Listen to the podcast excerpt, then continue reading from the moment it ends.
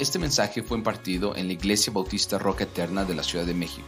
Para más información visita nuestro sitio de internet rocaeternamexico.com o en Facebook Roca Eterna México. Esperamos que este mensaje sea de bendición a tu vida. Bien, Dios se lleva toda la gloria, hermanos.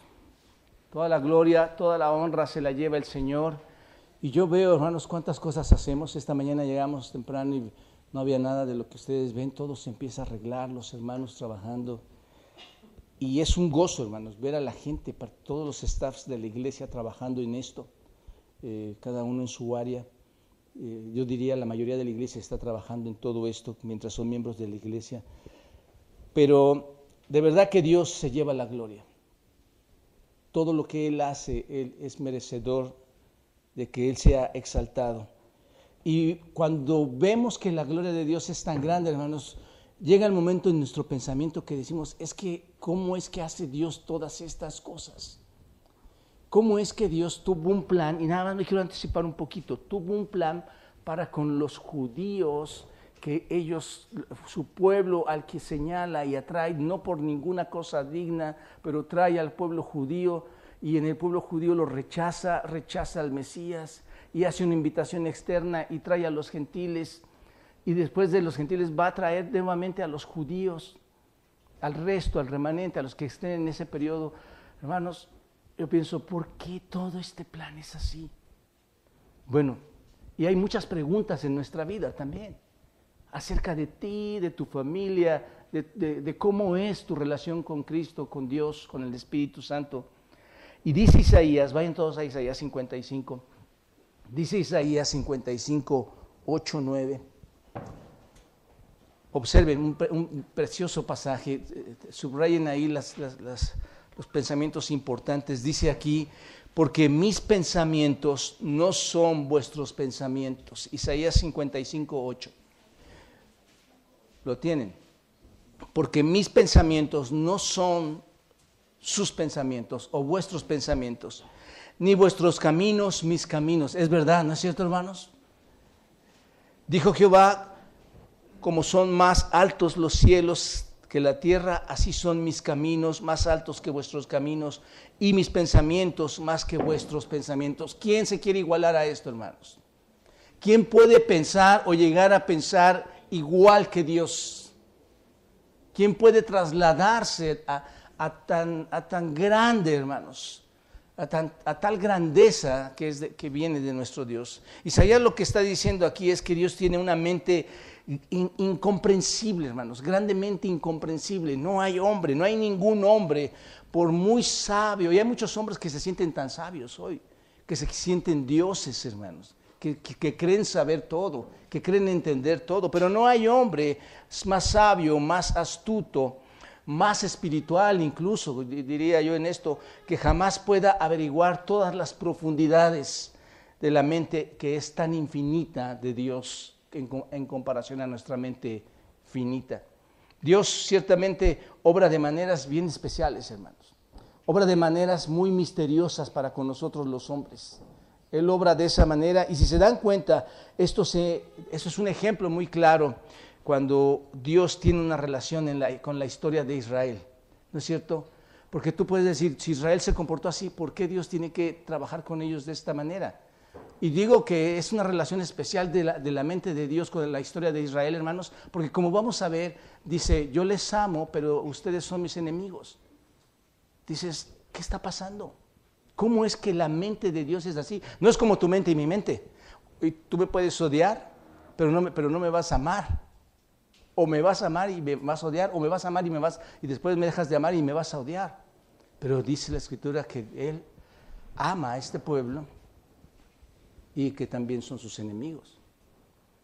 Así que la mente de Dios es tan, tan trascendental, hermanos, que, que, no hay forma de entender esto. Por esa razón Pablo escribe más adelante, ahí en el capítulo 11, lo vamos a ver la siguiente semana, hermanos, en el versículo 33 dice, oh profundidad de las riquezas de la sabiduría y de la ciencia de Dios, cuán insondeables son sus juicios e inescrutables sus caminos. ¿Qué está diciendo Pablo? No existe ningún hombre que pueda sondear, según este texto, las profundidades de la mente infinita de Dios, hermanos. No hay nadie que lo pueda hacer. Y vamos a ver cómo es que Pablo llega a esta gran declaración. Por eso llega al final de este capítulo con esta alabanza, hermanos. ¿Por qué está hablando de esto Pablo? Ahora, al llegar a la parte final del capítulo 11 de Romanos, aprendemos, hermanos, que finalmente Israel será salvo y el plan de Dios se va a concluir, ¿no es cierto?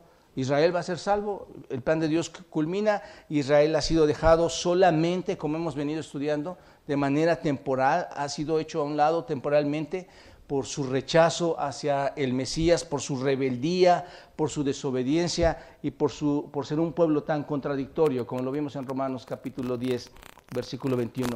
Este alejamiento de Israel, de la nación de Israel, Bien, tenía un gran propósito, ya lo hemos estudiado, tenía un gran propósito.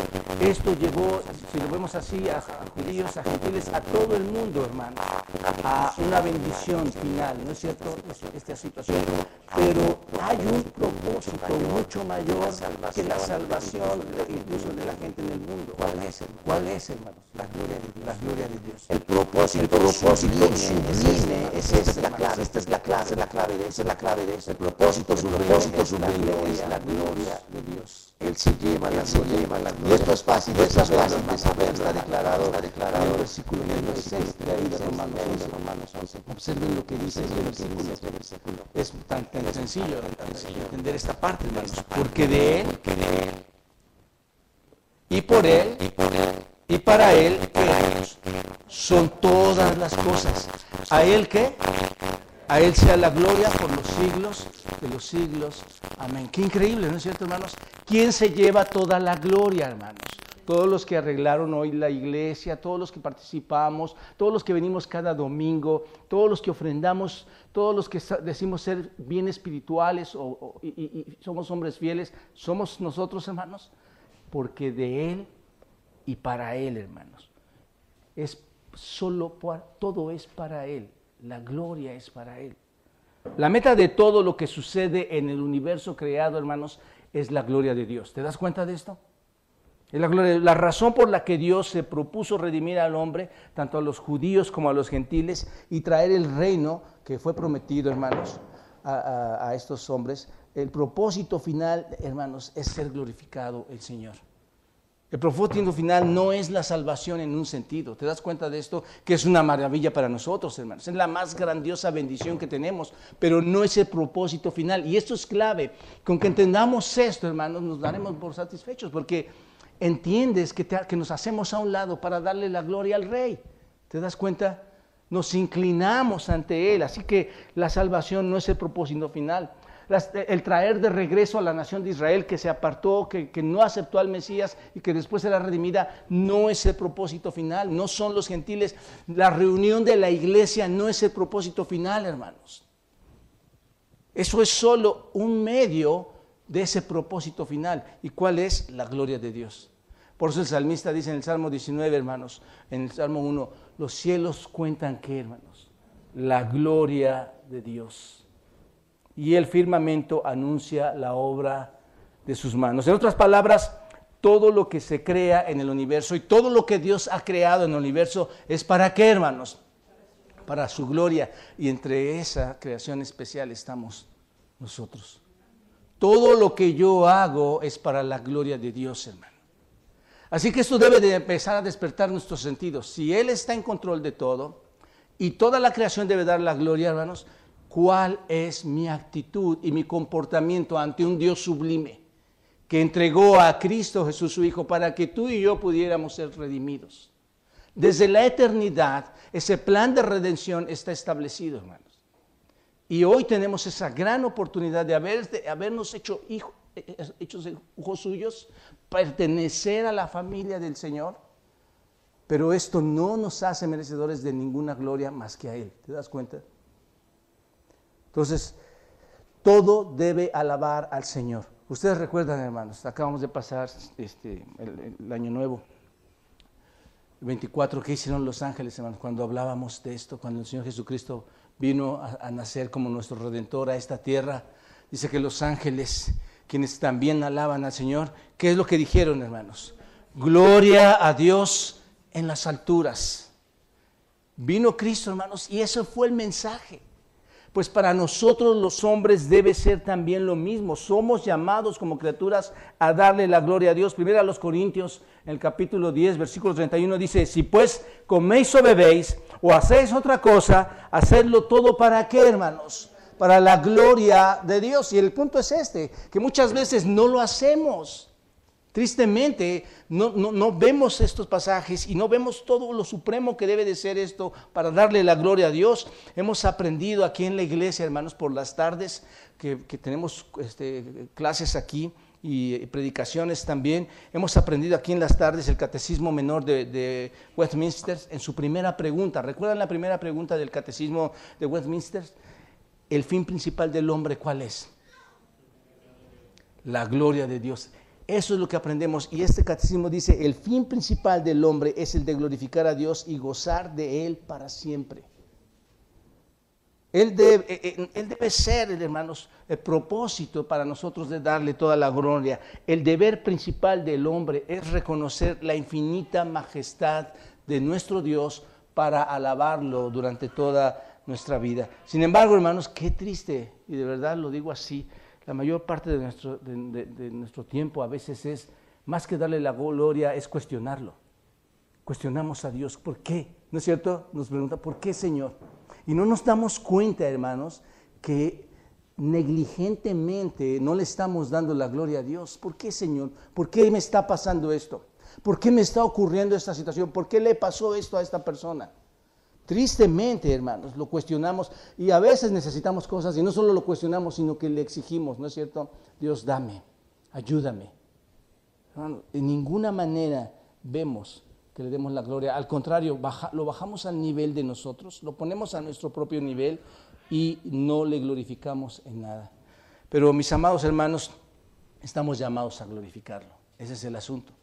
De hecho, no glorificar a Dios, hermanos, diría yo, es el pecado más grande porque estás violando toda, lo, más grande creado en, el universo, a Dios. ¿Te das cuenta? Saben, el, infierno está lleno de todas las personas que no le dan la gloria a Dios. Y los cielos van a estar llenos de todas las personas que, va, que, le han dado, ¿qué hermanos? La gloria al Señor. Ese es el punto. hay una división, ¿se dan cuenta? De los que glorifican a Dios eh, ahí está la verdadera relación, pero el mundo no está creyendo esto hoy, hermanos. Está pensando que su vida es tener a un Dios a, una, a, su propósito, a su manera, sin rendirle absolutamente la gloria a Él.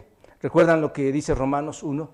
Ya lo estudiamos en el versículo 21 cuando dice, pues habiendo conocido a Dios, ¿qué? No le, ¿qué? Glorificaron como a Dios lo conocían, pero no lo glorificaban como a Dios, ni le dieron gracias, sino que se envanecieron en sus razonamientos. Esto es así como debe ser, esto es así como lo deben pensar, esto es así como lo deben realizar. Se, eh, envanecieron en sus razonamientos y su necio corazón fue entenebrecido, obscurecido. ¿Se dan cuenta? No le glorificaron, En otras palabras, el juicio de condenación de Dios cae sobre aquellos que no le dan qué, hermanos la gloria. Así que el propósito de todas las cosas, de todo lo creado en el universo, es para la gloria de Dios. Ahora escuchen con atención, hermanos.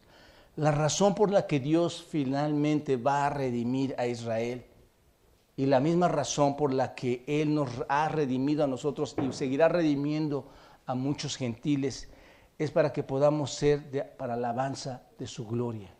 ¿Te das cuenta? Esa es la verdadera iglesia la verdadera iglesia que se ha arrepentido, ha creído y ahora, como dice Efesios capítulo 1, versículo 12, 12, seremos alabanza para la gloria de Dios, cada uno de nosotros, hermanos. Ese es el asunto. Todo el asombroso plan redentor era, y diría yo, es para llevarnos al punto de dar la gloria de Dios. ¿Entendemos esta parte, hermanos?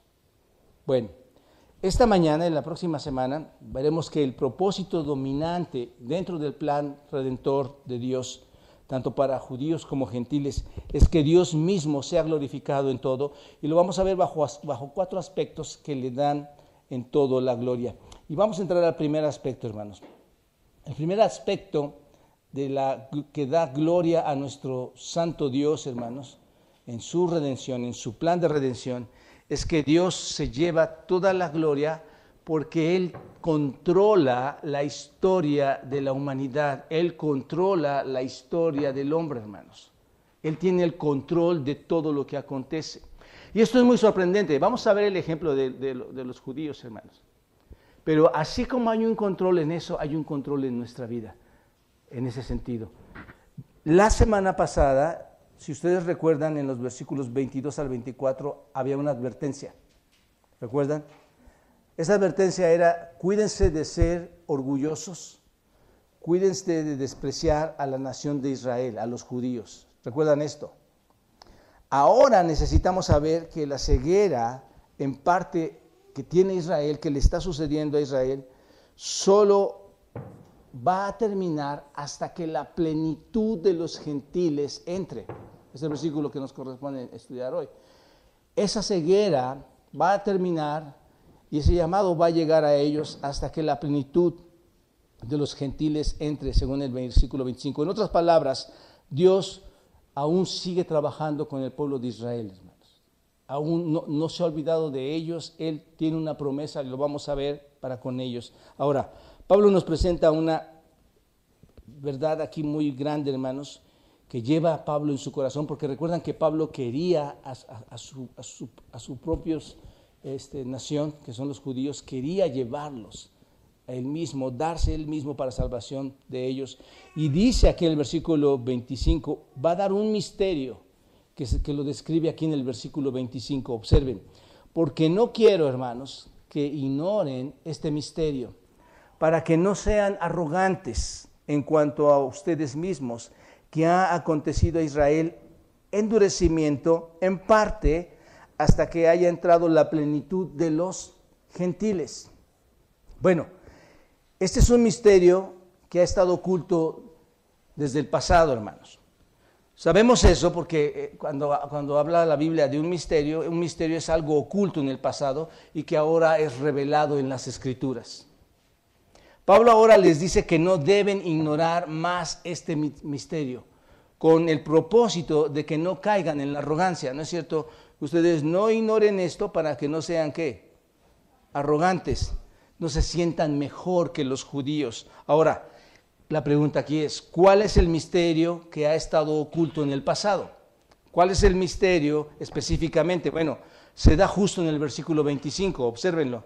El misterio contiene dos partes. Primero, que el endurecimiento, hermanos, el endurecimiento del pueblo judío en parte le sucedió a Israel, este, este, ¿qué, ¿qué iba a pasar con ese endurecimiento? Que no iban a creer. Ese es el punto. Que el endurecimiento en parte le sucedió a Israel, el misterio es que los judíos no creerían. Y la palabra endurecimiento, porosis en el griego, significa ceguera, hermanos, significa terquedad, significa resistencia, resistirme. Ahora, noten que dice que es en qué, hermanos? en parte. ¿Se dan cuenta? Es en parte. ¿Por qué? Porque su ceguera era parcial, hermanos. La nación estaba parcialmente ciega. Es decir, había algunos que no eran ciegos. Siempre había un qué? Lo hemos estado estudiando, ¿recuerdan? Un remanente. Siempre había un remanente, no todos. Entonces, no iban a creer, unos, unos iban a creer, otros sí iban a creer. Segunda parte, no solo fue en parte, o sea, o parcial, fue solo por un tiempo, o va a ser solo por un tiempo, es solo hasta que entre, ¿qué hermanos? La plenitud de los gentiles. ¿Se dan cuenta? La palabra hasta, que ustedes ven aquí, véanla, esta hasta, ¿qué nos indica, hermanos? Dice, Israel está endurecido en parte hasta habla del tiempo. Esta palabra nos habla del tiempo. Y la palabra plenitud, y es que me choca aquí con mi celular, bien chiquito, hermanos. La palabra plenitud indica el número. El número que va a entrar hasta que todo finalice. ¿Se dan cuenta? Así que es solo hasta que en cierto tiempo y cierto número final, por lo tanto, ese, ese periodo es temporal. ¿Se dan cuenta? hasta que llegue el momento, hasta que lleguen todos los que tengan que ser, ah, ese es un periodo temporal. ¿Se dan cuenta de esto? Así que el misterio era que Israel fue dejado de lado ¿cómo? Parcialmente y temporalmente. Ese es el misterio, hermanos. Se ha dejado parcialmente, algunos van a creer, y temporalmente, hasta que lleguen todos los gentiles que han sido llamados. Esto es impresionante, ¿no es cierto, hermanos? Así que los judíos en el Antiguo Testamento, hermanos, ellos no creían esto. No, no lo veían así, ellos se veían como la nación de Israel, ¿no es cierto? Así es como lo hemos estudiado, como el pueblo que era bendecido por Dios, que algún día vendría el Mesías, vendría a ellos y establecería su reino y los bendeciría. Nunca vieron a una nueva nación, hermanos. De hecho, detestaban a los gentiles, ¿no es cierto? Nunca vieron una nueva nación o un pueblo que pudiera, que hubiera, que, que iba a ser injertado, que es la iglesia, hermanos. Nunca vieron esa situación los judíos y, puestos en ese lugar de bendición, hermanos, nunca, los, nunca lo pensaron. Ah, estos, estos, estas personas ahora están en el lugar de bendición y ahora estas personas están dando testimonio al mundo, tarea que no hizo Israel. ¿Se dan cuenta? Entonces, ellos van a ser cortados por esa eh, eh, eh, apostasía, pero luego sabemos que va a ser injertados de nuevo el pueblo judío hasta que la plenitud de los gentiles haya entrado. Ahora, haya entrado a dónde, hermanos? A salvación. La salvación de todos los gentiles. Ese es el misterio que Pablo está desarrollando aquí. Así que podemos concluir que los judíos son parcialmente apartados hasta este momento, hermanos. Y que su número completo de gentiles va a estar destinado en un futuro hasta que el reino esté conformado. ¿Entendemos esta parte, hermanos? Va a llegar ese momento. Va a llegar, es temporal, es parcial. Cuando, cuando todos los gentiles hayan llegado, entonces el Señor va a restaurar al pueblo de Israel. Ahora, como los he venido diciendo, pienso, hermanos, que bíblicamente ese momento va a llegar en un gran evento mundial. ¿Y, cuál es ese evento mundial del que hemos estado hablando? El rapto. El rapto de la iglesia, hermanos. Va a llegar en ese momento creo, lo considero así, aunque hay otras opiniones, pero yo lo considero así, hermanos, el rato de la iglesia, donde la plenitud de todos los gentiles ha llegado y son, por decirlo así, ofrecidos a Dios como ese sacrificio completo y final. Y luego viene el comienzo de la obra de Dios redimiendo a Israel. Ese es el misterio, que Israel sería apartado parcialmente, temporalmente, hasta que Dios volviera para redimir a su pueblo. Ahora, Miren esto cuidadosamente, hermanos. Pablo, con un gozo en su corazón, predice este tremendo evento que se va a producir y que se menciona aquí en el versículo 26. Observen, versículo 26 y dice, y luego, después de todo esto, dice, y luego todo Israel, ¿qué? Será salvo. Esto es, después de que la plenitud de los gentiles haya entrado, ¿qué va a pasar? Israel va a ser salvo. Ahora, Hechos capítulo 15, versículos 12 al 18, hermanos, apoya este evento. Obsérvenlo, por favor, ustedes. Vayan a Hechos 15. Observen cómo apoya esto que les estoy comentando. Hechos 15, versículo 12, ¿lo tienen? Ok, Hechos 15, 12. Observen cómo menciona este evento. Entonces, toda la multitud cayó y oyeron a Bernabé y a Pablo que contaban cuán grandes señales y maravillas había hecho Dios por medio de ellos entre los gentiles. ¿Qué está pasando ahí, hermanos? Está informando, están informando al concilio ahí en Jerusalén sobre los gentiles, cómo estos gentiles se están convirtiendo a Cristo. ¿De acuerdo? Versículo 13. Y cuando ellos callaron, Jacobo respondió diciendo, varones hermanos, oídme. Simón, es decir, Simón Pedro, Simón ha contado cómo Dios visitó por primera vez a quién, hermanos? A los gentiles. ¿Para qué? Para tomar de ellos pueblo para su nombre. ¿Lo, pueden ver ahí entonces, hermanos, lo que estoy explicando? Vino a quienes primeramente? A los gentiles. ¿Y los hace qué? Los, redime y les hace un pueblo. Toma un pueblo para, para su nombre. Dios fue al mundo gentil para reunir a un pueblo, para sacar a su pueblo. ¿Se acuerdan, hermanos? La parábola del rey cuando va y hace la invitación a los que habían sido invitados y no llegaron, pero después dice, salgan, vayan por todos, vayan y inviten a todos los que quieran y que vengan. Aquí está, aquí está, hermanos. visitó por primera vez a los gentiles para tomar de ellos pueblo para su nombre. Luego versículo 15. Y con esto concuerdan las palabras de los profetas como está escrito. Escuchen esto en el versículo 16. Después de esto, volveré. ¿Después de qué, hermanos? Después de haber sacado al pueblo de entre los gentiles, ¿no es cierto? Después de haber tomado un pueblo para su nombre, ¿qué va a hacer? Vuelve y observa el versículo 16.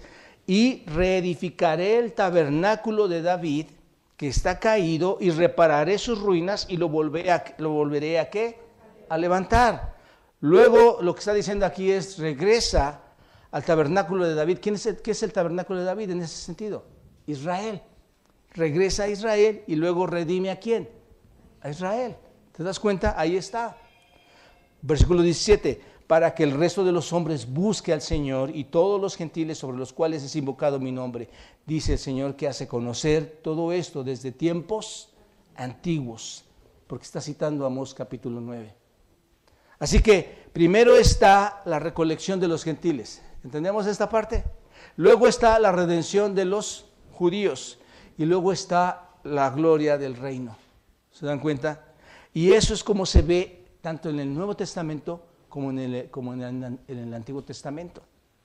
Ahora, solo como observación, hermanos, permítanme decirles esto. En el versículo 26 dice, todo Israel será salvo. Cuando tú piensas, cuando dice todo Israel, ¿qué piensas? Que todo el pueblo de Israel va a ser salvo. Pero ya hemos estudiado esto anteriormente, hermanos. Cuando dice todo Israel será salvo, aun cuando hace referencia a la nación de Israel, hermanos, esto no significa que cada judío por individual, cada judío vivo por individual en ese momento va a ser salvo. No significa eso. Algunos se van a negar a creer y, y la mayoría de ellos va a creer. ¿Te das cuenta? No es que todo, todo Israel se salva automáticamente. Y esto lo confirmamos en Ezequiel 20. Vayan a Ezequiel 20, capítulo 33.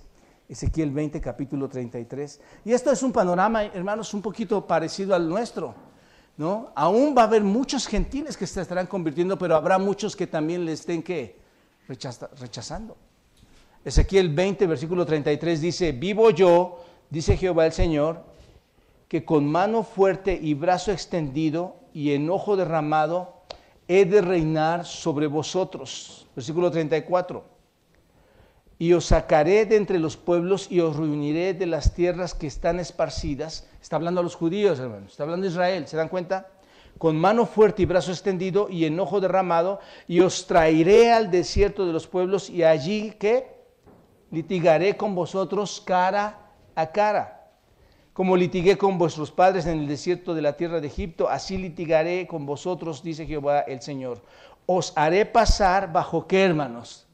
Bajo vara y os haré entrar en los vínculos del pacto. ¿Qué está haciendo el Señor, hermanos? Él va a examinar a cada individuo y lo va a traer al pacto, es lo que está diciendo. ¿Te das cuenta? Y apartaré de entre vosotros a los rebeldes y a los que se rebelaron contra mí. Ahí está, ¿se dan cuenta? Hay una separación. De la tierra de sus eh, peregrinaciones los sacaré, mas a la tierra de Israel no entrarán. Y sabrán que yo soy Jehová. ¿Se dan cuenta? Entonces, en ese día, cuando Dios se extienda para redimir a su pueblo reunido, todos van a pasar bajo la vara, hermanos, ¿no es cierto? Es lo que está diciendo aquí. Y la gran mayoría va a creer en el Mesías y van a ser salvos. Pero los rebeldes, ¿qué dice? Allí, los rebeldes que estarán ahí serán qué? Apartados, apartados. Así que esto va a suceder y tiene que ser así, hermanos. Va a suceder de esta manera. Ahora bien, el punto central aquí de todo esto es que Dios es glorificado en todo. Dios se glorifica en todo. ¿Y cómo vemos que Dios se glorifica aquí, hermanos? En estos, en estos versículos 25 26. ¿Cómo se glorifica aquí? Bueno, lo vemos, hermanos, cuando Dios se lleva la gloria al controlar la historia totalmente. ¿No es cierto? Todo esto está aconteciendo por qué razón, hermanos? Porque el hombre lo mueve de esa manera. ¿Por qué? Dios está controlando la historia y Él se lleva de esta manera la gloria. Dios controla la historia, esa es la evidencia de que tenemos un Dios por encima de nosotros, hermanos. Tenemos un Dios que es soberano. Y soberano, hermanos, significa alguien que tiene el control, alguien que está a cargo, alguien que controla la historia, en este caso, controla la historia totalmente. Y esto es interesante, hermanos. Si Dios controla la historia para la redención, ¿crees que esta etapa de, este, de esta vida está fuera del control de Dios? ¿Quiénes estamos habitando en este momento la tierra en donde todavía está transcurriendo la historia? ¿Quiénes, hermanos? Nosotros. Estamos dentro de su historia, hermanos. Por eso yo ruego a Dios y decía, Señor, que todos sus sentidos estén atentos a lo que oímos, porque parece algo sencillo, ligero. Ah, sí, redención. Bueno, es el evento más grande que le puede haber acontecido a un hombre, hermanos. Saber que podemos ser redimidos por Cristo. Que en su sangre y en ese precio en la cruz nosotros evitamos ese castigo y Él lo tomó en nuestro lugar como nuestro sustituto. Ese es el asunto, hermanos. Que entendamos que mis sentidos estén abiertos para que entienda toda esta explicación que debe ser relevante en tu vida y en mi vida. Tú estás aquí porque dentro de la historia de Dios lo ha permitido así. Tú has sido salvo porque dentro de la historia de Dios Dios lo ha permitido así. Dios te ha llamado, tienes ese gran privilegio. Y hermanos, no podemos quedar estáticos a esto cuando conocemos a más personas. Tú conociendo la salvación debes invitar a otros y explicar el Evangelio, llevar la salvación a otros bajo esto, bajo esto que estamos aprendiendo. La historia humana se está moviendo inquebrantablemente, hermano. Tú no, tú no la vas a poder detener. ¿Quién puede detener la historia humana, hermanos? Infaliblemente, hermanos, Dios va a seguir manejando la historia humana. No es la historia universal como nos enseñaron en la universidad, hermanos. Es la historia de Dios. Dios sigue manejando lo que ha establecido. Y si se está moviendo hacia la salvación de Israel, hermanos, todo esto es porque Dios sigue trabajando, ¿no es cierto? Esto va a seguir aconteciendo, Dios sigue moviéndose en historia. Así que esto es lo que debemos ser capaces de ver y entender, hermanos. Dios los ha guardado, Dios ha guardado al pueblo de Israel porque no ha terminado con ellos, ¿no es cierto? Hoy la gente rechaza, israelitas judíos rechazan al Señor. Sí, pero saben, según lo que leemos en la Escritura, Dios no ha terminado. Sigue trabajando con ellos. ¿Por qué, hermanos? Porque Dios controla a cada detalle la historia. El holocausto no fue una casualidad, hermanos. Esther, en el libro de Esther, no fue una casualidad también la querer exterminar a este pueblo. Y mucho del odio hacia este pueblo no es una casualidad, es un control que Dios tiene aún de este pueblo. Y, roguemos, hermanos, bendito sea Dios que muchos judíos se conviertan en su tiempo al Señor, ¿no es cierto? Eso es nuestro deseo de corazón, que estos judíos también atiendan al llamado en su momento cuando Dios esté trabajando en sus corazones. Así que Dios los ha guardado en cada detalle, en cada movimiento, en su voluntad y en su poder, Dios ha guardado a este pueblo. Así que Israel va a ser salvo. Y al ver esto aprendemos que Dios es quien controla soberanamente la historia, ¿no es cierto? Donde Dios, hermanos, no, está reaccionando a los actos de los hombres como, reaccionaría un líder en este, este planeta, hermanos. Ah, hacen esto, yo reacciono para tratar de controlar la situación. No, Dios no reacciona a los actos de los hombres. Dios no está adaptándose a lo que sucede en el mundo porque Él controla el mundo. ¿Se dan cuenta? Dios está controlando la historia. Por esta razón, insisto, Pablo clama en el versículo 33, oh profundidad de las riquezas de la sabiduría y de la ciencia de Dios. ¿Quién puede entender esto, hermanos? ¿Cómo es que todo se está dando así? Es una mente, piénsenlo hermanos, es una mente infinita que está llevando todo este plan perfecto. Ni siquiera nosotros entendemos el control de todo esto. Porque hay cuantas cosas que nos pudieran descontrolar en nuestra mente, ¿no es cierto? Que están sucediendo. Pero no es así. Un segundo aspecto que lleva a la gloria de Dios este plan de redención es que Dios lleva la gloria o se lleva la gloria al cumplir cada cosa que Él dice, hermanos. Dios se lleva la gloria. Esto es muy especial e importante porque al salvar Dios a Israel, Él se revela, hermanos, a sí mismo como un Dios que cuando dice que va a cumplir algo, lo hace. ¿Se dan cuenta? No es por nada que Hebreos 10:23 dice, fiel es el que prometió. Las promesas de Dios no se cancelan cuando Él las hace, no las hace a un lado como nosotros lo, hacemos muchas veces. Malaquías 3:6 dice, porque yo Jehová no cambio, por esto, hijos de Jacob, no habéis sido consumidos. Y ahí está, ¿no es cierto? Yo no cambio. ¿Por qué no cambias, Dios, contra los hijos de Jacob, contra Israel? ¿Por qué no cambias contra Israel? ¿Por qué no los has consumido? ¿Recuerdan ustedes por qué? ¿Por qué? Por amor al mismo, pero Él hizo una promesa, hermano. ¿Se acuerdan? Él hizo una promesa de restaurarlo. Le hizo una promesa a Abraham. Hizo un pacto con él y él va a cumplirla a pesar de. Por eso, hermanos, tenemos un, ¿te dan cuenta de la clase de Dios que tenemos, hermanos? Yo puedo confiar ciegamente en Dios. Porque Tito capítulo 1 versículo 2 dice, tenemos, dice Pablo a Tito, tenemos un Dios que no miente. Él cuando habla no miente. Yo sé, hermanos, por la voz de Dios que todo lo que Él ha prometido va a suceder. ¿Se dan cuenta?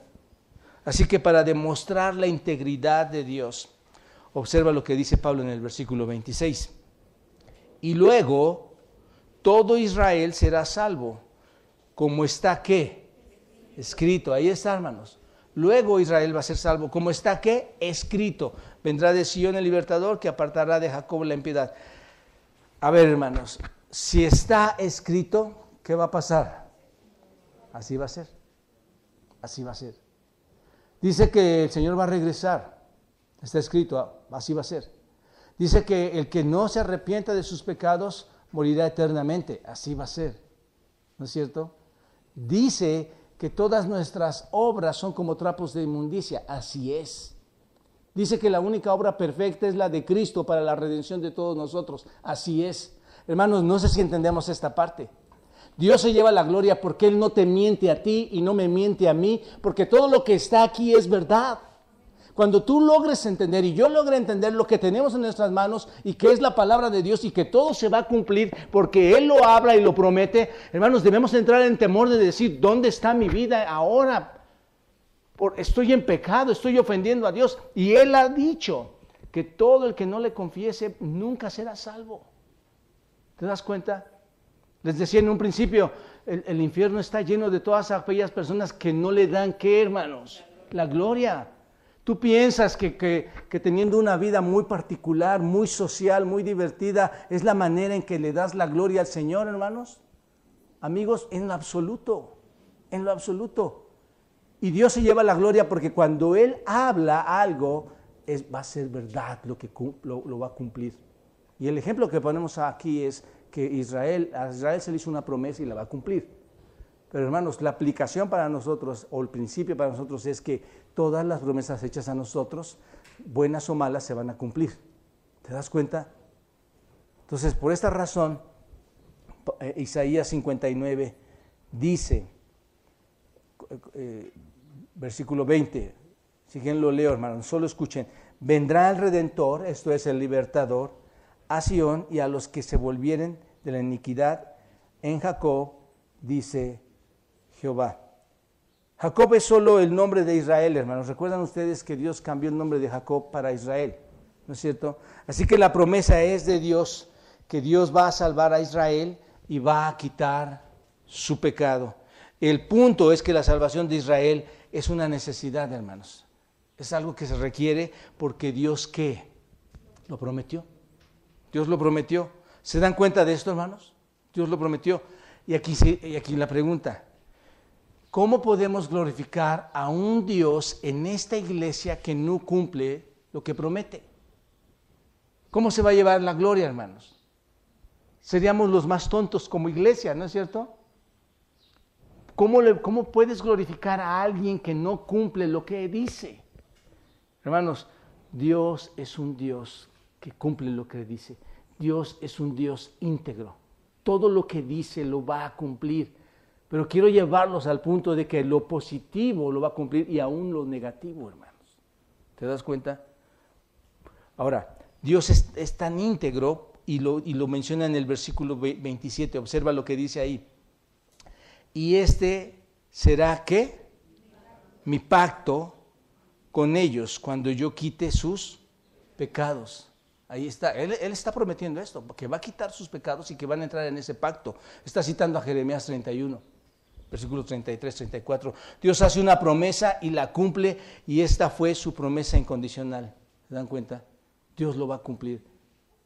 Escuchen lo que dice Números 23, 19. Dios no es hombre para que mienta, ni hijo de hombre para que se arrepienta. Él dijo y no lo va a hacer. Él habló y no lo va a ejecutar. Hermanos, entremos a un temor reverente hacia el Señor. Si Él dijo algo contra sus enemigos, contra los que no le glorifiquen, contra los que no se arrepientan ni crean en Él, créamelo, mis amados amigos, Dios lo va a cumplir. Si Él está demandando de ti una vida santa, porque Él es santo, ¿no es cierto? Dios va a cumplir su promesa de, un perdón verdadero hacia aquellos que realmente se han arrepentido, hermanos. Porque solamente la vida en santidad con la que nos estamos ejercitando cada día es la única muestra de que Dios te ha redimido en Cristo. Una vida santa es el efecto de la santidad de Dios en tu vida, hermano. ¿Te das cuenta? Hermanos, Dios no es hombre para que mienta. Cuando leas la Biblia debemos tener esto en mente. Tú no mientes, Dios. No eres hombre para que mientas. Si aquí dices que, no, que, muchos son llamados y pocos los escogidos, hay una verdad ahí, hay un, no hay mentira en eso. Señor, quiero clamar a ti, inclina tu oído a mí, transforma mi vida de manera real, verdadera. Israel tiene un pacto con Dios, hermano el pueblo de Israel fue tremendo. ¿no? Imagínatelos a todos ellos en el monte Sinaí, todos ellos bailando y cantando y alegres y tomando con un becerro de oro. Pero Dios es bueno, hermanos, porque a sus generaciones prometió por los padres una entrada a su presencia. Y cuando Dios te dijo a ti, te redimo en Cristo, por la sangre de Cristo vas a ser salvo. Hermanos, que está mañana, el día que yo falle, y si soy verdaderamente creyente, Dios no va a ser hombre para mentir, Él me llevará a su presencia. No sé si me explico en esto, hermanos. No estoy hablando de que soy constante en mi pecado, que mi vida, toda mi vida me la paso pensando en lo material, en lo físico, en lo mundano. Recuerden que no es perfección, hermanos. Es un crecimiento espiritual. Es la obra de Dios, Filipenses 1.6, trabajando en nosotros, perfeccionándonos cada día. Así que Dios no es hombre para que mienta, hermanos. Y finalmente los dos versículos, lo resumo aquí más para que nos dé tiempo, refuerzan, refuerzan todo esto. Observa el versículo 28, dice, así que en cuanto al Evangelio son enemigos por causa de vosotros, pero en cuanto a la elección son amados por causa de los padres. Hermanos, ¿quién puede entender la, mente de Dios, hermanos? Cuando leo esto yo pienso, wow. Es como cuando, tú, estás con alguien y dices, no, entiendo, no entiendo por qué es así. Tu pensamiento empieza a volar, hermanos. Los judíos son enemigos actualmente de nuestro Señor, ¿no es cierto? No son sus amigos. Han sido desechados, como dice el versículo 15 de este capítulo 11, hermanos, han sido dejados a un lado por su incredulidad. Y esto es verdad en relación con el Evangelio, ¿no es cierto? Este, porque ellos no quieren creer el Evangelio, ¿te das cuenta? No quieren creer en el Mesías. Han sido desechados en ese sentido por esto.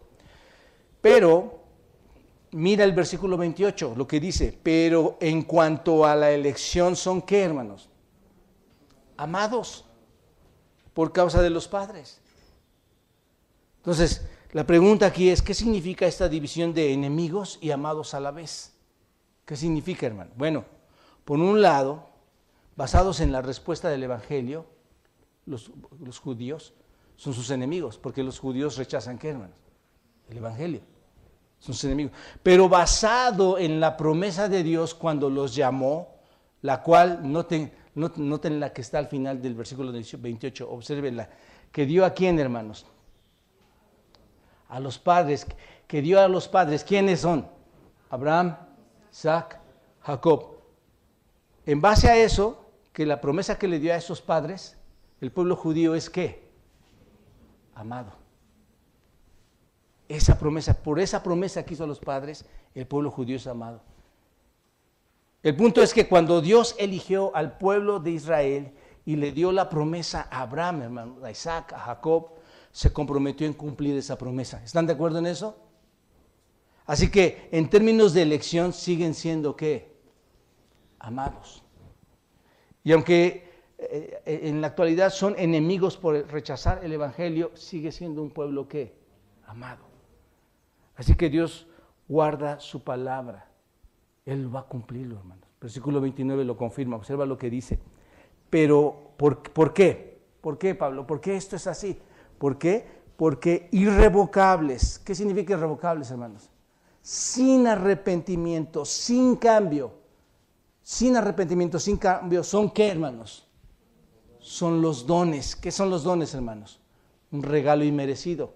Sin arrepentimiento, sin cambio, es el regalo inmerecido. ¿Y qué? El llamamiento de Dios. Él nunca se va a arrepentir de esto. Lo dijo y lo va a cumplir. Hermano, este, este es mi punto. Dios te llamó y te va a llevar a su presencia. Tan simple como eso, hermano. Tan simple. Si tu, si tu, si tu evangelio fue verdaderamente creído y lo, y, lo, y lo sigues trabajando. Eso es todo. ¿Cómo se llama eso, hermanos? Gracia. No es más que gracia, hermanos. Los dones de gracia de Dios y el llamado de Dios nunca pueden cambiar. Ese es el punto. Qué maravillosa verdad, ¿no es cierto?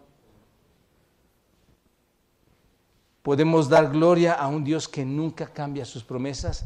Él no es como los hombres. Nosotros estamos cansados de que los hombres nos hagan promesas, ¿no es cierto?